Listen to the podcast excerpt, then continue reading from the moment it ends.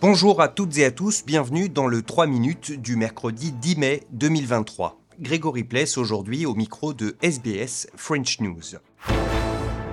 Et on commence avec le budget présenté hier soir par le trésorier Jim Chalmers et qui a suscité une pluie de réactions aujourd'hui. Notons qu'il prévoit un surplus de plus de 4 milliards de dollars, le premier depuis 15 ans, un surplus dû en grande partie à la très forte hausse du cours des matières premières. Le Premier ministre Anthony Albanese a pour sa part insisté sur l'aide apportée aux ménages face au recul de leur pouvoir d'achat. This is a budget that looks after people, that makes a positive difference. Uh, would be very proud, as I am, of the changes that we've made to single parenting payment, making sure that people are looked after till their youngest. If you're a single mum, uh, turns 14 rather than 8, uh, adding some $176 uh, to a fortnight to people's payments.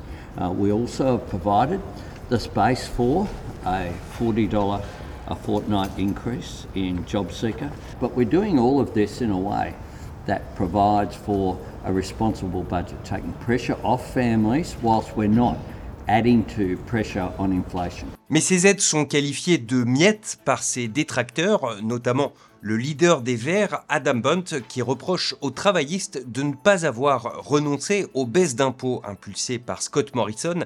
On les appelle les Stage 3 Tax Cuts. Et ces aides, elles vont bénéficier d'abord et avant tout aux plus riches. On écoute Adam Bent. This is a budget that leaves millions behind.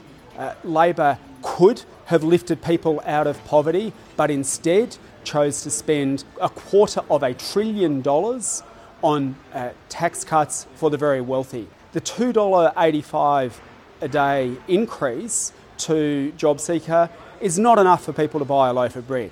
En France, l'ouverture aujourd'hui du procès d'un génocidaire euh, du Rwanda, 29 ans après un conflit qui, rappelons-le, a fait plus de 800 000 morts en à peine trois mois.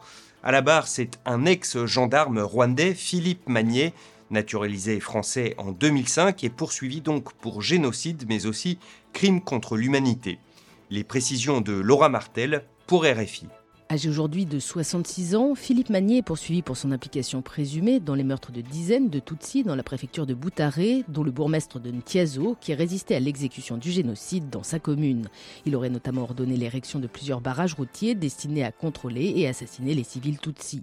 L'accusation lui reproche également d'avoir participé, en donnant des ordres, voire parfois en étant directement impliqué sur le terrain, à trois massacres. Celui de la colline de Niaboubaré, où quelques 300 personnes ont été tuées le 23 avril, celui quatre jours plus tard de la colline de Niamouré, où s'étaient réfugiés des milliers de Tutsis, et celui de l'Issar-Songa, l'Institut des sciences agronomes, où des dizaines de milliers de victimes ont été recensées.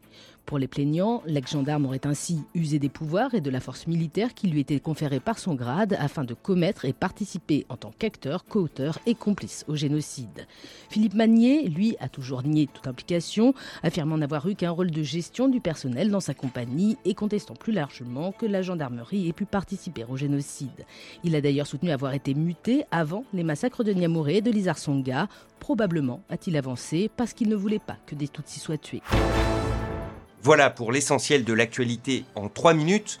On se retrouve demain, jeudi, pour un nouveau bulletin.